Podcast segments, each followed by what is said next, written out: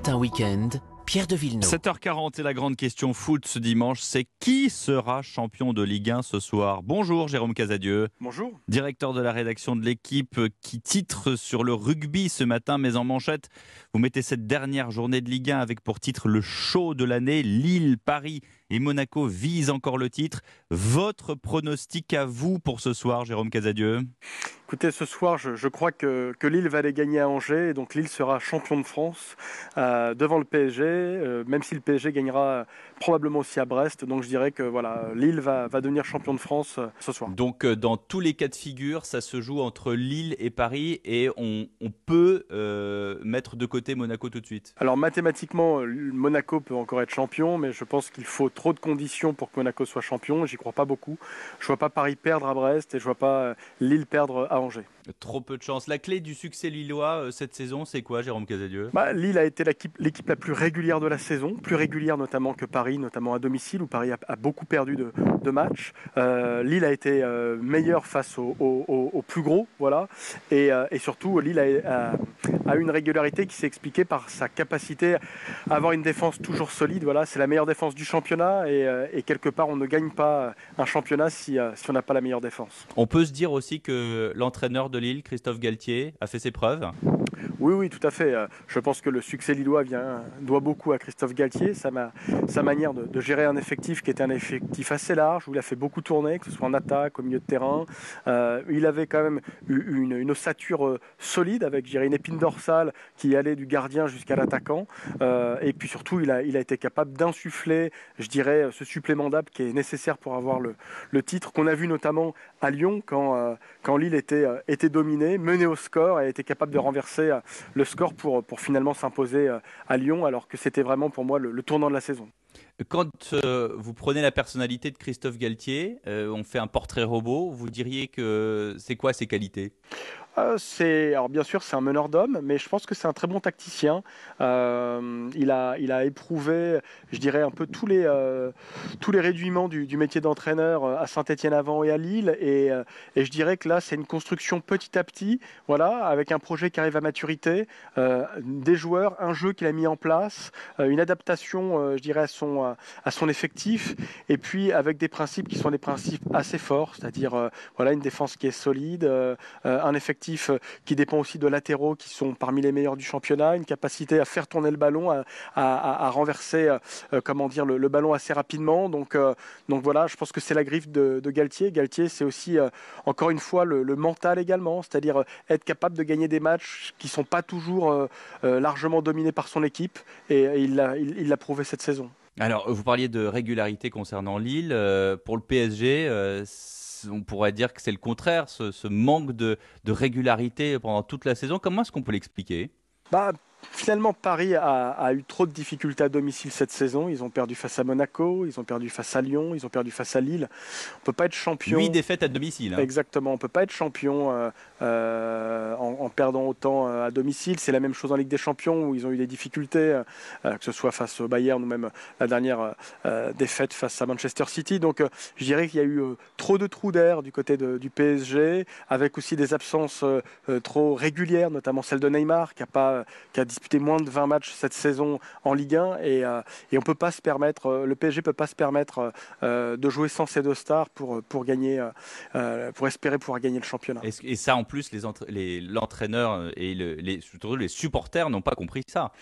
Bah, le problème, le problème du PSG, c'est que voilà, on parlait juste avant de Galtier, euh, voilà, Galtier, euh, il est dans un club euh, qui a de la stabilité, qui n'a pas changé d'entraîneur et qui a fait confiance, je dirais, à son groupe. Le PSG, c'est un, c'est un club où, où l'entraîneur ne fait pas plus de deux ou trois saisons d'affilée, donc c'est difficile de mmh. construire.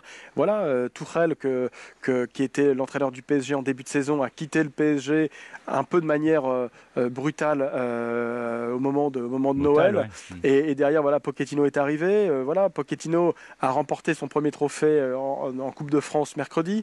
Mais voilà, Tourelle est en finale de Ligue des Champions. Donc voilà, est-ce que c'est le coach le problème ou est-ce que c'est avec Chelsea Avec hein, Chelsea exactement. Mm. alors que est-ce que c'est le coach le problème ou à un moment donné il y a, y a une difficulté parfois à, manager une équipe, une équipe de, stars et, je dirais de porteurs d'eau aussi autour. Voilà, qui a du mal à avoir une identité de jeu collective qui est trop dépendante d'un certain nombre de performances individuelles, à la différence de Lille. Lille, vous pouvez retirer deux ou trois joueurs, en mettre trois autres. Euh, je dirais que la qualité de, l'effectif et la qualité du jeu ne va pas changer. Au PSG, vous retirez trois titulaires, bah, vous allez avoir une équipe qui va souffrir. Voilà, vous avez eu évidemment des, très bons matchs face à Barcelone, vous aviez beaucoup de, titulaires en moins, mais sur la saison, euh, en termes de régularité, euh, le PSG l'a payé par ses défaites, notamment à domicile. Ça, le fait de voir Tourelle avec Chelsea, effectivement, à qui s'apprête à disputer la finale de la Ligue des Champions. Euh, vous voulez dire qu'au sein du PSG, euh, que ce soit euh, à la présidence, à la direction, mais aussi les, joueurs, on regarde ça avec, avec étonnement. On se dit, mais quel retournement? Alors, je ne sais pas comment. Alors, les joueurs, globalement, ont été plutôt assez classe avec Tourelle, même si certains ne s'entendaient pas avec lui, parce que voilà, comme toujours, un, coach doit faire des choix, et donc à un moment, il écarte parfois des joueurs parce qu'ils ne rentrent pas dans son schéma. Mais les joueurs ont été plutôt solidaires et assez classe au moment où Tourelle est parti. Je pense notamment aux, principales stars du club qui, euh, qui l'ont toujours soutenu. Euh, je dirais la, la, question, elle se pose au niveau plutôt de, de la direction sportive du club, hein, de Leonardo, qui euh, a fait partir Thiago Silva d'abord, qui est aujourd'hui à Chelsea et qui est, qui est le, vraiment la, la, pièce angulaire de la défense, puis Tourelle derrière. Donc oui, si jamais Tourelle et Chelsea venaient à gagner la Ligue des Champions dans une semaine avec Thiago Silva, je pense que ce sera un peu un camouflé, un désaveu. On pour, se dit Damned.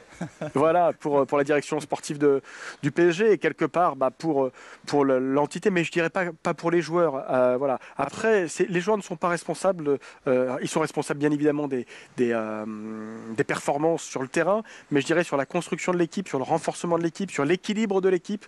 Il y a un moment, voilà, c'est aussi les architectes du club qui doivent, qui doivent en assumer la responsabilité. En l'occurrence, pour moi, c'est le directeur sportif. Un mot de, de, Karim Benzema, son retour en équipe de France. Comment est-ce que, comment est-ce que vous l'analysez?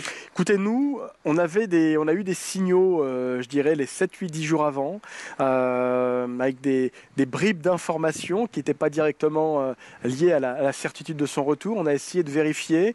Je dois avouer que et la fédération et le clan Benzema ont été extrêmement forts pour garder le secret. C'est c'est vraiment que mhm. les deux côtés, les deux parties voulaient que ce retour se fasse du mieux possible. Moi, je pense que c'est une bonne nouvelle pour l'équipe de France, voilà, en termes de jeu. Après, se posera la question de, de l'équilibre du vestiaire, de l'équilibre, je dirais, des, euh, des égaux. Mais euh, voilà, mais Karim Benzema, c'est un joueur fantastique. Hein, c'est un joueur qui est, euh, qui est collectivement extrêmement, extrêmement complet. Voilà, qui peut jouer dos au but, qui peut jouer en pointe, qui sait faire jouer les autres, qui peut jouer sur un côté, qui participe au jeu, très fort de la tête, fort du pied gauche, du pied droit. C'est un joueur qui arrive, qui arrive à sa plénitude à 33 ans, ce qui est assez, assez ahurissant pour un attaquant parce qu'il a beaucoup, beaucoup travaillé. Il suffit de regarder, euh, je dirais, son physique. C'est un joueur qui s'est beaucoup aminci. Voilà, il était un peu pâteau quand il était jeune hmm. et euh, voilà, il a, il a pris soin euh, de lui. Puis il a compris quelles étaient les exigences du haut niveau et on peut pas être l'attaquant du Real Madrid pendant une petite dizaine d'années si on n'est pas un joueur de très, très, très, très haut niveau. Eh bien, merci beaucoup, Jérôme Casadieu. Et donc, votre pronostic ce soir, c'est le sacre de Lille dans un